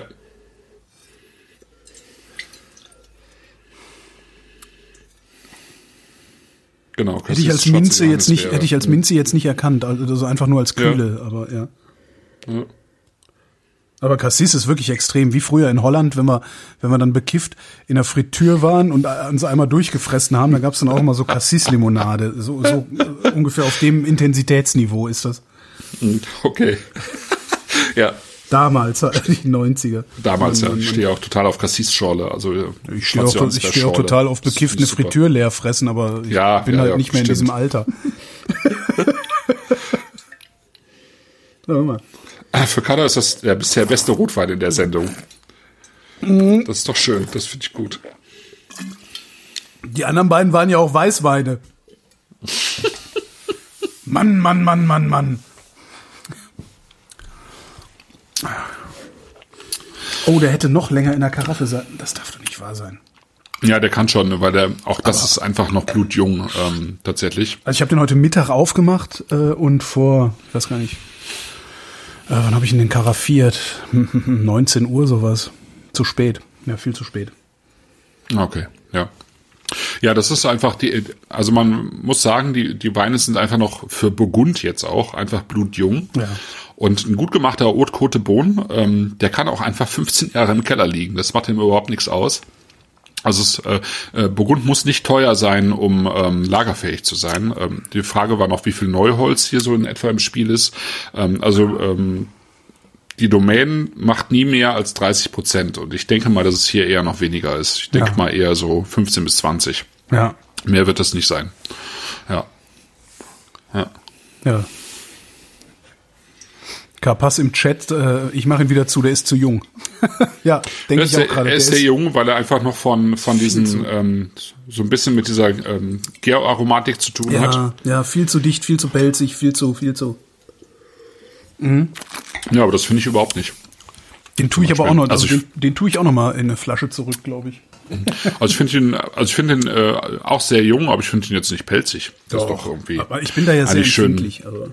Ja, ich weiß, aber es ist doch sehr, eigentlich finde ich äh, das Tannin finde ich eigentlich recht seidig und ähm, ja, vielleicht in zwei Stunden. Also vielleicht hätte ich ein bisschen früher in, ja, in, die Karaffe schütten sollen. Ja, okay. Aber ich hoffe, ich halte das durch, den jetzt einfach mal eine Woche dann stehen zu lassen. Hm. Aber ich finde dann immer so, ich finde es so schön immer, wenn man merkt, was er eigentlich will oder was er eigentlich hm. könnte. Hm. Ja. Also das sind jetzt im Prinzip ähm, beides Burgunder. Also wenn man nochmal, wenn, wenn man nochmal auf, aufs Burgund schaut, das ist ja, geht ja von Dijon runter Richtung Lyon sozusagen und ähm, sozusagen der berühmteste Bereich äh, vom Burgund, äh, der nennt sich Côte d'Or, also die goldenen Hügel. Mhm. Und im Prinzip teilt er sich eben auf in, äh, in die Côte de Nuit. Das heißt so, weil es einen Ort gibt, der heißt Nuit Saint-Georges. Ähm, dieser ganze Bereich äh, Côte de Nuit ist äh, zum ganz großen Teil äh, Rotweinbereich. Und dann kommt so eine kurze Phase lang nichts äh, Vernünftiges und dann kommt äh, Bohn ähm, mit verschiedenen Orten drumrum und das sind dann eben die ähm, sozusagen die Côte Bohn. Ja. ja. Genau. Und da, da ist es dann eben aufgeteilt in, äh, also viel stärker aufgeteilt in Weißwein und Rotwein. Ähm, da kennt man äh, vielleicht Corton Chardemagne, das ist der Hügel, von dem man sagt, dass eben Karl der Große, also Chardemagne, äh, dort Weinberge besessen hat. Äh, da kennt man vielleicht Pomar, ähm, nee, ist auch ein berühmter Wein, äh, ein berühmter ähm, Rotwein eben aus der Ecke und dann gibt's eben für Weißwein zum Beispiel eben Meursault und äh, Montrachet. Ja. Mhm. Montrachet ist eben Montrachet. Äh, Montrachet, genau. Ne, ja. Chassagne Montrachet und Puligny Montrachet. genau. Ja. Aber nee, aber ja. Das ist ein schöner Rotwein, trotzdem. Also trotzdem ich ihn gerne gestern schon aufgemacht und heute Morgen schon karaffiert hätte. Mhm. Ja, also ich habe ihn, ähm, ich habe ihn äh, ganz früh heute Morgen aufgemacht ja. und ich habe, äh, da ich tatsächlich Besuch hatte, äh, heute ähm, ein bisschen was probiert. Mhm. Heute Mittag zum Essen. Und ähm, also die Luft hat dem jetzt schon schon sehr gut getan, aber er ist trotzdem eben äh, sozusagen wirklich ganz am Anfang und ähm, eigentlich müsste man ihn, äh, damit diese diese Cassis Aromatik so ein bisschen rausgeht, müsste man ihn eigentlich noch äh, noch mal ein zwei Jahre in den Keller legen, mhm. mindestens. Ja. Ja. Das ist jetzt echt Nichtsdestotrotz ne? finde ich macht Spaß. Ja. Das ist jetzt echt ein bisschen bitter. Wir haben dann ein Paket. Also ich finde übrigens, also das Paket ist nicht billig, aber das sind unsere Weihnachtspakete ja nie. Ähm, mhm. Aber ich finde die 62 Euro für diese drei Weine jetzt wirklich nicht unangemessen. Nee, das finde also ich so auch ganz nicht. und gar nicht. Und das Gemeine ist, äh, zwei von diesen drei Weinen in dem Paket willst du eigentlich noch ein paar Jahre in den Keller legen. Das heißt, du willst dir eigentlich irgendwie fünf von diesen Paketen bestellen den Sekt wegsaufen mit Freunden und die anderen einlagern. Das ist ein bisschen, Ja. bisschen unangenehm alles. Ja. Genau, es ko- kommt aus dem Chat, dass das beim Roten eigentlich Kindermord ist. Das ist im Prinzip, äh, äh, im Prinzip ist es so. Aber das Problem, das Problem ist halt beim Burgund, äh, also entweder du kaufst es jetzt oder du kaufst es halt gar nicht mehr. Ja. Ähm, oder du kaufst es auf, auf Plattformen wie Ideal Wine oder Ja. so, sozusagen, auf, auf äh, im, eben im, wieder im Sekundärmarkt, weil die Weine sind halt immer recht schnell weg und dann dann sind sie halt weg ja, Ja. Ähm, das heißt wir können wir können im Prinzip wir können jetzt nicht sagen wir machen mal eine Sendung und äh, trinken zwei äh, zwei 15er Burgund das funktioniert einfach nicht Ja. ja. also das äh, geht bei anderen ähm, Appellationen geht das schon wo einfach die Mengen höher sind also in Bordeaux zum Beispiel geht das weil die Mengen einfach größer sind also ich sag mal ein, äh, ein ähm, typisches Bordeaux-Chateau, das hat schon so um die 40, 50 Hektar, gerne aber auch mal 100, ja, und da kommt ja schon richtig Masse hinten raus, Ja. ja. Aber ähm, die, die, äh, das, was Burgund so teuer macht, ist, dass die eben, ich sag mal, eben wie, wie bei ähm, hier Duaré, Pocheret, äh, 6,5 Hektar haben von 13 verschiedenen Appellationen. Ja. Und bei Pierre Boisson ist es äh, nicht anders. Ja. Ich weiß jetzt nicht, äh, auswendig, wie viel Hektar die haben, aber ich glaube, es ist nicht sehr viel mehr. Ähm, und ähm, die haben eben das auch auf äh, diverse äh, diverse Orte und und ähm, Weinberge verteilt. Ja. Und äh, dann sind die Weine halt einfach auch so ein Haute Côte de Beaune super schnell weg. Ja. ja. ja. Genau. Also insofern kann man eben nur, äh, also ist es letztlich, wenn, wenn man sich mit, mit ähm, Burgund beschäftigt äh, und solche Weine probiert, dann probiert man einen Wein und wenn der einem gefällt, also die Anlagen sozusagen gefallen, dann muss man halt sagen, okay, das ist, äh, das ist was, was ich kaufe und was ich mir in den Keller legen möchte. Ja. Genau. Hast Oder du, dann hast du halt wieder, wieder was im Keller liegen, wovon du nichts hast. Erstmal. Wie lange würdest du das den liegen ist lassen? Also, ähm, ähm, ich guck mal, warte mal, Pinard sagt, wann hat der einen Höhepunkt? Höhepunkt bis circa 2026 zu genießen ab sofort. Ah, ja. ja. Ab sofort, meinst du? Ähm, ja, ich hätte es jetzt anders geschrieben, aber ähm, ja, ich hätte ich hätte in, in dem Fall hätte es jetzt äh, anders formuliert tatsächlich. Wie hättest du es formuliert? Ähm, ich hätte geschrieben, äh, dass ich ihn jetzt auf jeden Fall karaffieren würde Ja. und äh, idealerweise aber eben erst ab 2022, 23 aufmachen würde. Okay. Mhm. Und dann hat er ein Zeitfenster bis, äh, denke ich mal, auch bis 2026, 28, 28 wahrscheinlich, 28 bestimmt. Ja. Ja. Ja, sieht so aus, als müssten wir öfter, ähm, öfter nach Burgund Frankreich, ne? Burgund. Ja. ja, es ist halt schon irgendwie, ich meine, man, man, äh, das ist, tja. Also ich habe auch lange gebraucht, also ich bin ja, ich komme jetzt auch nicht aus einem Haus, erstens komme ich nicht aus dem Haushalt, der, ähm, der Wein macht. Zweitens nicht aus dem Haushalt, wo große Weine getrunken worden wären. Drittens nicht aus dem Haushalt, wo äh, viel Geld für Wein ausgegeben worden wäre. Und ich hatte auch selber nicht so viel Geld. Das heißt, ich bin sehr spät erst zum Burgund gekommen auch. Ja, Wie ganz spät? klar. Also Burgund ist jetzt eine Sache, mit der ich äh, mich wirklich ernsthaft erst seit äh, drei, vier Jahren beschäftige. ja. Ähm, vorher war das eher theoretischer und äh, so sporadischer. Und äh, ich, ich habe halt, also wo es jetzt um teure Weine ging, habe ich halt früher tatsächlich mit Champagner angefangen, womit ich, also jetzt, ich sag mal, für meinen Beruf jetzt auch äh, tendenziell erst spät angefangen habe, weil ich habe diese ganzen ähm, großen Champagnermarken, das habe ich alles ausgelassen. Ich habe halt erst angefangen, als äh, die Winzer sozusagen auf den Plan getreten sind äh, Ja. mit ihren kleinen Abfüllungen. Äh, das hat mich interessiert. So, also Veuve Clicquot oder sowas, das hat mich alles vorher nicht interessiert. Und bei erinnere Burgund hatte ich immer immer noch an diesen herrlichen Veuve Clicquot-Diss, den du mal irgendwo hingeschrieben hast. Ja, ja. Ja, bei ja in der FAZ äh, als Ja, genau. Gastblogger. Hm, genau. Äh, Veuve Phonie, äh, Veuve Clicquot und äh, ja. Äh, ja.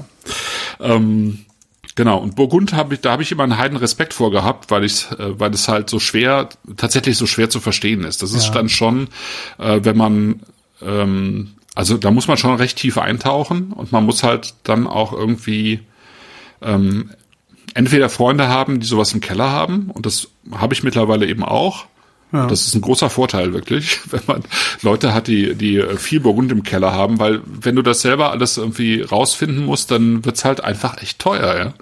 Weil es halt echt eine Hochpreisregion ist. Ja? Das heißt, Und vor allen Dingen, du, du machst halt auch sehr viele, also du, du, du probierst halt sehr viele Sachen, die halt auch einfach scheiße sind, weil die, ja.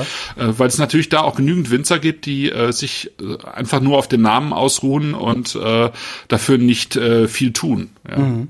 Und dann musst du halt erstmal einen Überblick dafür äh, finden, wo, findest du denn jetzt die interessanten Sachen? Ne? Was sind die interessanten Namen und so weiter und so fort. Und das dauert einfach bei Burgund länger als anderswo. Ja. ja. Das heißt, äh, idealerweise find, findest du jemanden, der äh, viel Burgund im Keller hat, da trinkst du mit und merkst dir, welche, welche Lagen oder welche Güter gut waren und versuchst von denen das junge Zeug zu kriegen, damit du in zehn Jahren auch was Nettes hast. Ja, also das äh, mit dem Kriegen und Einlagern, das hält sich sehr, sehr stark in Grenzen. Okay. Ne? Äh, muss man schon sagen. Das ist äh, äh, also da sind ja jetzt die Mittel auch begrenzt. Also ich äh, leg mir schon ein bisschen was in den Keller, aber nicht viel, zumal ich ja mein Herz ja auch einfach für für die Loire schlägt und ich kann ja nicht überall ständig irgendwo Wein kaufen. Ne? Ja, ja. Ähm, Zumal ich eben auch äh, ja tatsächlich so viel auch für andere über Wein schreibe, dass ich einfach auch ständig irgendwie äh, Sachen probiere und dann komme ich überhaupt nicht mehr dazu, meine eigenen Weine zu trinken. Ja. Ähm, äh, was für mich persönlich äh, tatsächlich ein, ein Problem darstellt, ja. Echt? Ähm, ja, klar, weil ich halt, äh, also ich also ich kaufe ja schon auch Wein, weil, weil er mich interessiert ja. und den kaufe ich auch weiter, weil ich den dann irgendwann in ein paar Jahren, äh, also ich kaufe halt auch schon Weine, wo ich sage, die mache ich erst wieder in fünf Jahren auf, aber dann liegt das da halt rum und ich. Und du kommst äh, nicht dazu, den aufzumachen, weil du den ganzen ja. anderen Kram trinken musst. Okay. Ja, ja, ja. ja. ist, äh, also es ist eine sehr unangenehme, es ist mir auch persönlich sehr unangenehm, also solche Probleme zu haben, aber ja, mein, es ist, es ist halt schon ja. so. Ähm, es ist halt äh, genau. Nee, aber es ist, äh, ich glaube, wenn, wenn man sich einmal irgendwie auf Burgund eingeschossen hat, dann wird's halt, ähm, dann kommt man da auch nicht mehr von los, glaube ja. ich. Also wenn man, wenn man Wein mag und äh, äh, plötzlich seine Liebe zu, zu Burgund entdeckt, ähm, dann kommt man da eigentlich nicht mehr weg. Das ja. ist, äh, das ist einfach super spannend und es gibt einfach so tolle Weine da. Ähm, ja. Ich bin gerade die genau. Vorstellung, dass du, dass du ständig Wein kaufst und nicht dazu kommst, ihn zu trinken, weil du ständig Wein trinken musst, den andere dir geben, finde ich irgendwie das geilste äh, Luxusproblem. Exakt so man, ist es, ja. Ja, aber das ist das geilste Luxusproblem, das man überhaupt nur haben kann. Ja. Also dafür, das ist normalerweise was, wofür man derart gehasst wird, dass Menschen einem irgendwie Schmutz in Briefumschlägen schicken oder sowas. Ja. Mhm. Der Rote ist ein Gedächtniswein für einen gewissen gemeinsam bekannten Original Düsseldorf derzeit Schweiz, der junge Lagenweine auch schon mal jung trinkt. Schreibt oh ja, ich weiß, wer gemeint ist. Ja, und ich habe noch drei Flaschen von diesem Wein, den, den der Kollege damals so jung aufgerissen hat, habe ich noch drei Flaschen von dem Keller liegen. Ist jetzt die Frage, ob Schöne Grüße an Max, ne? Ja, ist die Frage, ob wir den langsam mal trinken können. Lemur war das. Ah, Lemur. Ja. Das Besondere an Lemur ist ja, ähm, dass es einfach das Weingut nicht mehr gibt. Ne? What? Nein. Das, wo wir da, wo, wo wir da rumgelaufen sind und so, das gibt's nicht mehr? Nein, das gibt's nicht mehr. Wie? Ähm, das gibt's nicht mehr, weil das gehörte ja der ähm, dem Krankenhaus. Ja, dem äh, Krankenhaus von äh, äh, äh, von von Saumur. Saumur, genau. Ja. Ja. Und ähm, das Krankenhaus hat äh, das Weingut verkauft. Ja. Also Klokristall, wir reden über Klokristall gerade. Klokristall, genau. äh, Klokristall äh, ist ein äh, Weinberg bei Saumur in Saumur-Champigny, äh, der vor 150 Jahren von einem ähm, äh, sozusagen vorindustriellen angelegt wurde, mhm. als, als Klo halt, also als ein äh, Weinberg, äh, der umfriedet ist mit einer Mauer, aber er hat ja das äh, äh, noch weitergetrieben, er hat ja innerhalb des Klo eben auch äh, Mauern gezogen, weil er sagte, ähm, wenn die Reben eben an den Mauern wachsen, dann äh, speichern die Mauern eben in, auch gerade in kälteren Jahren eben die Hitze und geben die dann nachts wieder an die Weine, äh, an die Reben ab und deswegen werden die äh, Trauben dann reifer, was ja, ja auch der Fall ist. Ja. Also äh, die ähm, äh, die Rebstöcke, die an den Mauern stehen, die werden ja, glaube ich, äh, drei oder vier Wochen früher gelesen als äh, der Rest. Mhm. Genau. Und es ist ein ganz besonderer, einzigartiger Weinberg eigentlich. Und ähm, das Weingut gehörte aber eben äh, äh, einer Stiftung, einer Krankenhausstiftung in Saumur. Und die haben das jetzt vor zwei oder drei Jahren verkauft. Ja. An, ich glaube, an eine, ja, an irgendein No-Name-Laden da. Also es ist, ähm, genau.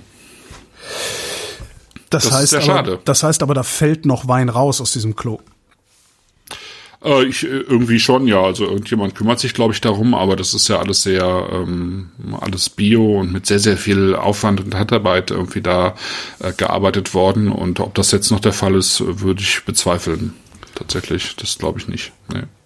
Das ist doch, das ist sehr, das sehr ist traurig, doch, ja. Ja, jetzt traue ich mich nicht, auch nur eine von diesen drei Flaschen, die ich mir damals gekauft habe, aufzureißen, weil ist ja dann nicht mehr, gibt's ja dann nicht mehr. Hm.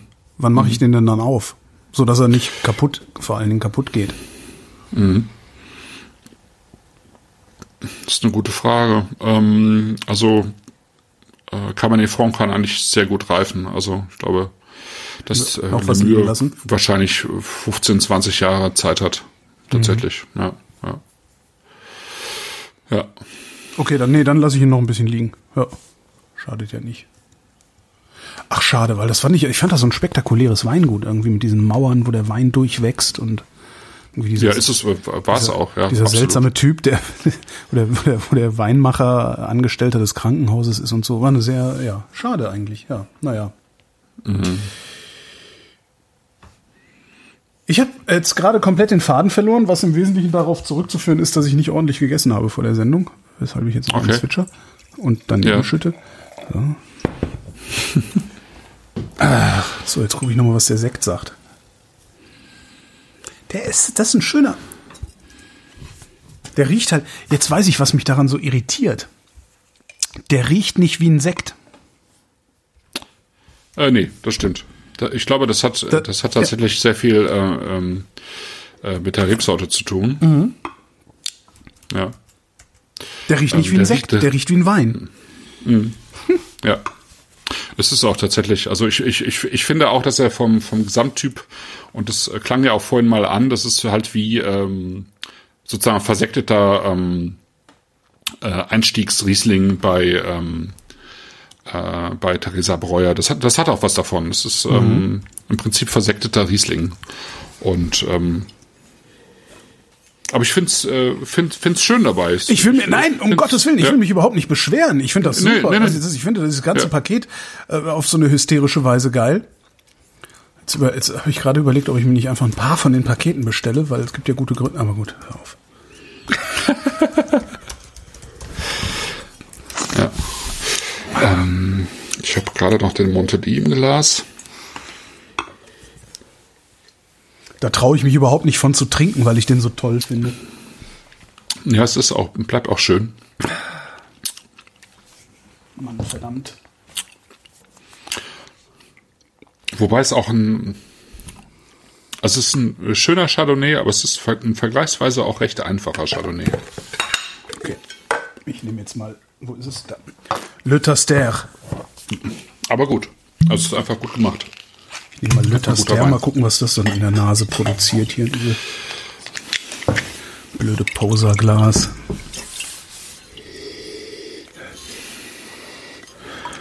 Macht wenig Unterschied.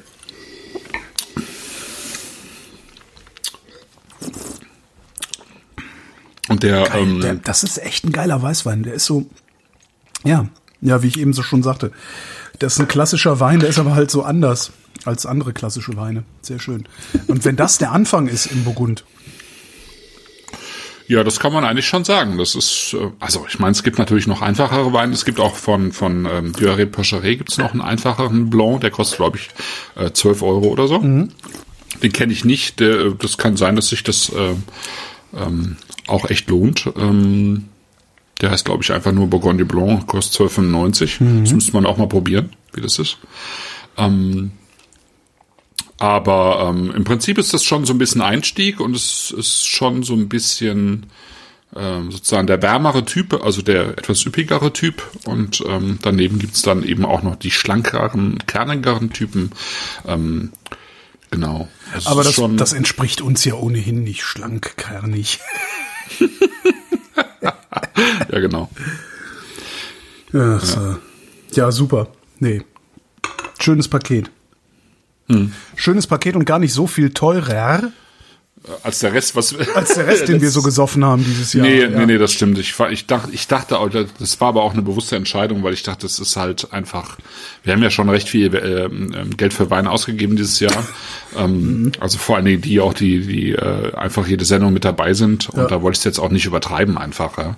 Also ich meine, klar, man hätte noch äh, also alles eine Stufe höher machen können, aber nee, warum? Das ist Wir können ja eine Zweitsendung aufmachen. wir Ähm, können ja, weißt du, wir können ja die Flaschen machen und dann machen wir noch die geheimen Geheimflaschen.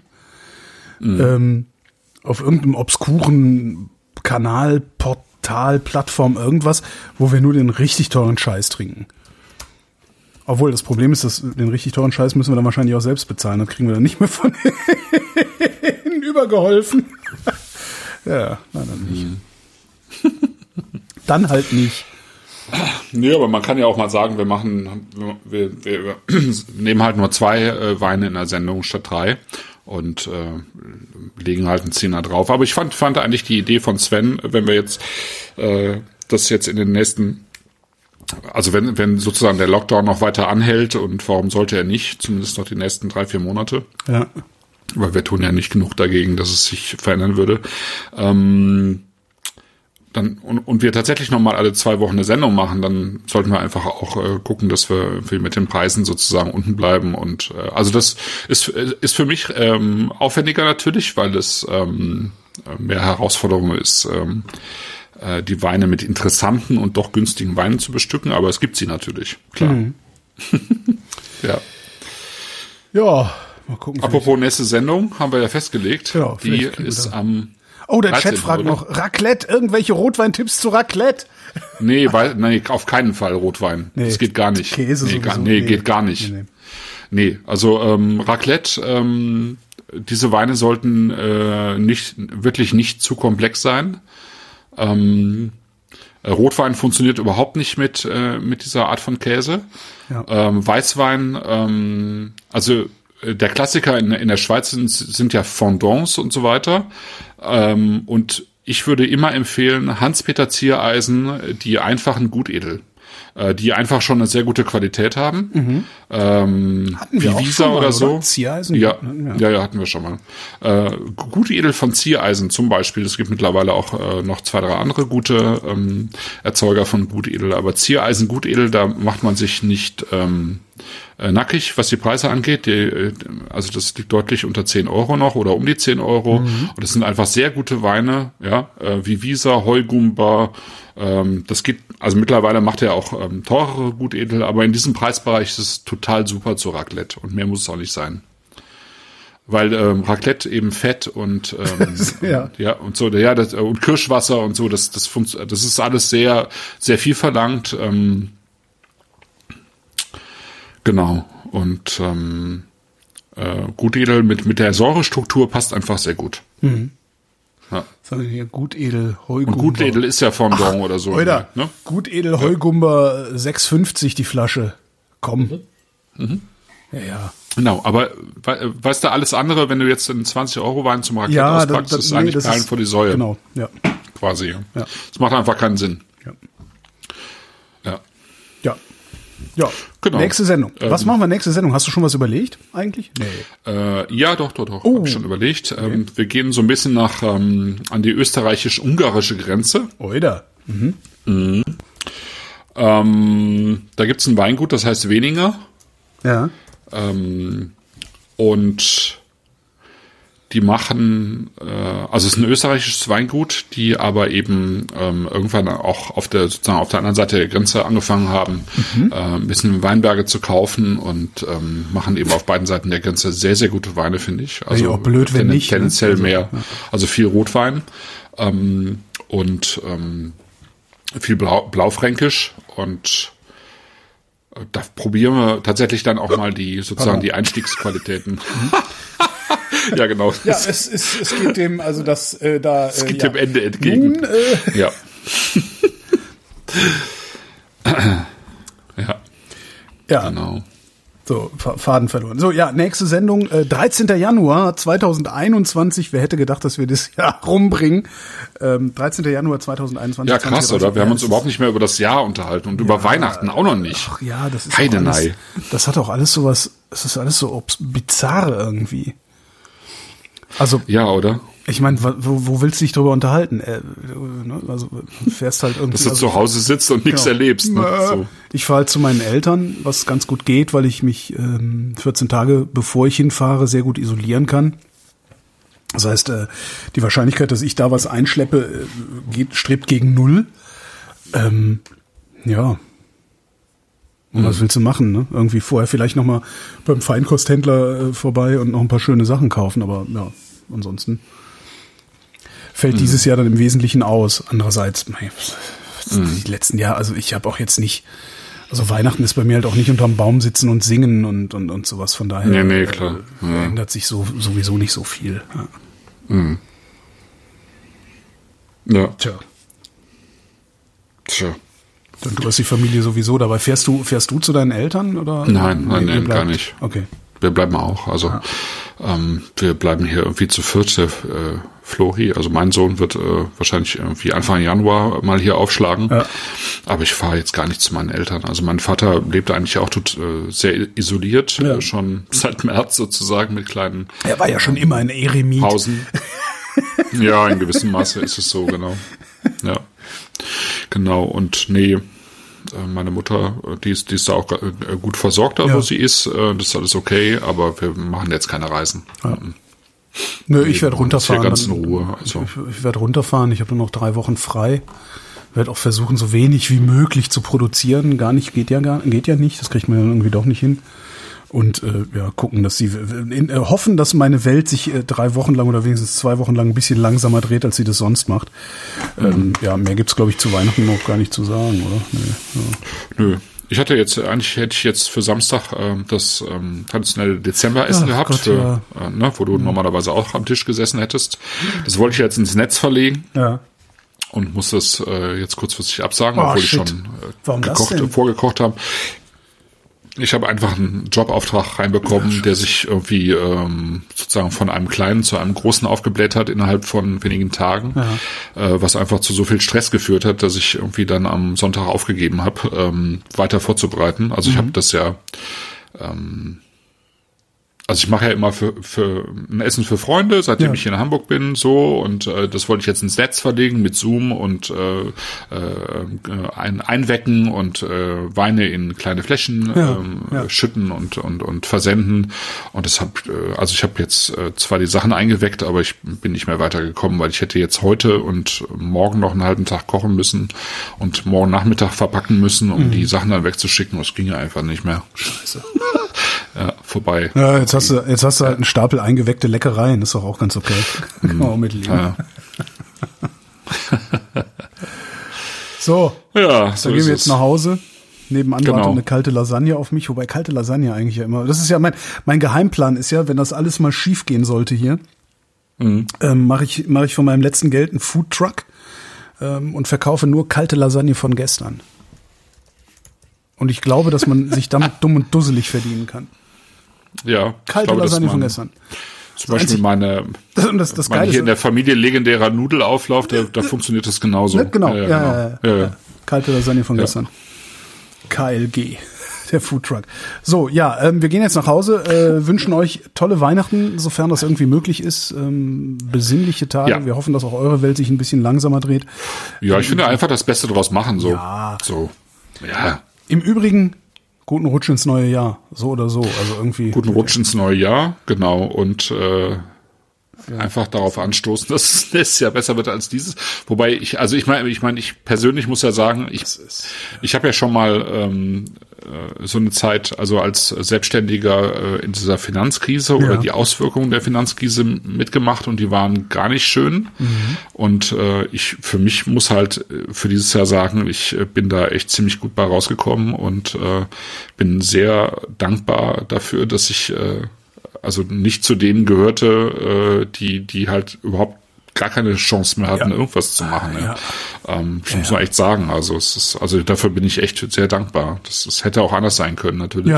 Wenn ich jetzt äh, zum Beispiel in dem einen Teil, was ich mache, also mehr Journalismus, ähm, viel stärker darauf angewiesen wäre, äh, durch die Gegend zu reisen, dann hätte das halt anders ausgesehen. Und ähm, so wie ich aufgestellt bin, war es halt okay und ist gut. Ja, ja, ich kann, ich, das ist, Ja. bei mir ist es ja ähnlich. Also ich habe, äh, also ich habe dieses Jahr Einkommenseinbußen hinnehmen müssen, aber nicht pandemiebedingt. Und das finde ich schon wirklich enorm. Dass das, das, ich hätte nicht gedacht, dass das möglich wäre. Ja, ja. Ja. ja, Manch, manchmal hat man mehr Glück als Verstand. Ja. Manchmal halt so. auch nicht. Und nächstes Jahr haben wir Nö, wieder manchmal gute, halt auch nicht. Nächstes Jahr haben wir dann wieder gute Weine. Vielen Dank, Christoph. Vielen Dank, Holgi. Vielen Dank äh, dem Chat fürs Mitspielen und vielen Ja, Dank allen, die es vielen später Dank gehört haben, für allen. die Aufmerksamkeit und ja, für die Aufmerksamkeit halt und die Aufmerksamkeiten. Und vielen Dank, Wolfram. Wenn Sie in Nizza eine typische Nizzaer Kneipe suchen, ein Fischrestaurant am Hafen und Sie glauben, da ist alles frisch und alles billig, ähm, dann misstrauen Sie erstmal sämtlichen Empfehlungen. Es gibt tatsächlich ein Restaurant, das ist Cassin. Äh, Es ist zwischen all diesen Hafenrestaurants, wo man auch auf der Terrasse sitzen kann, ich meine, auf der Straße sitzen kann und es ist alles schön und pittoresk und touristisch. Und das hat man sich eigentlich vorgestellt und man glaubt, das ist dann besonders gut. Und Cassin hat einen Vorteil. Tatsächlich, der Mann ist so eingeführt, er ist der Älteste am Ort, am Platze. Alle Fischer kennen ihn. Und wenn sie frische Fische bringen, dann ist er der Erste, den sie diese anbieten. Deshalb sind die Fische bei ihm besonders frisch.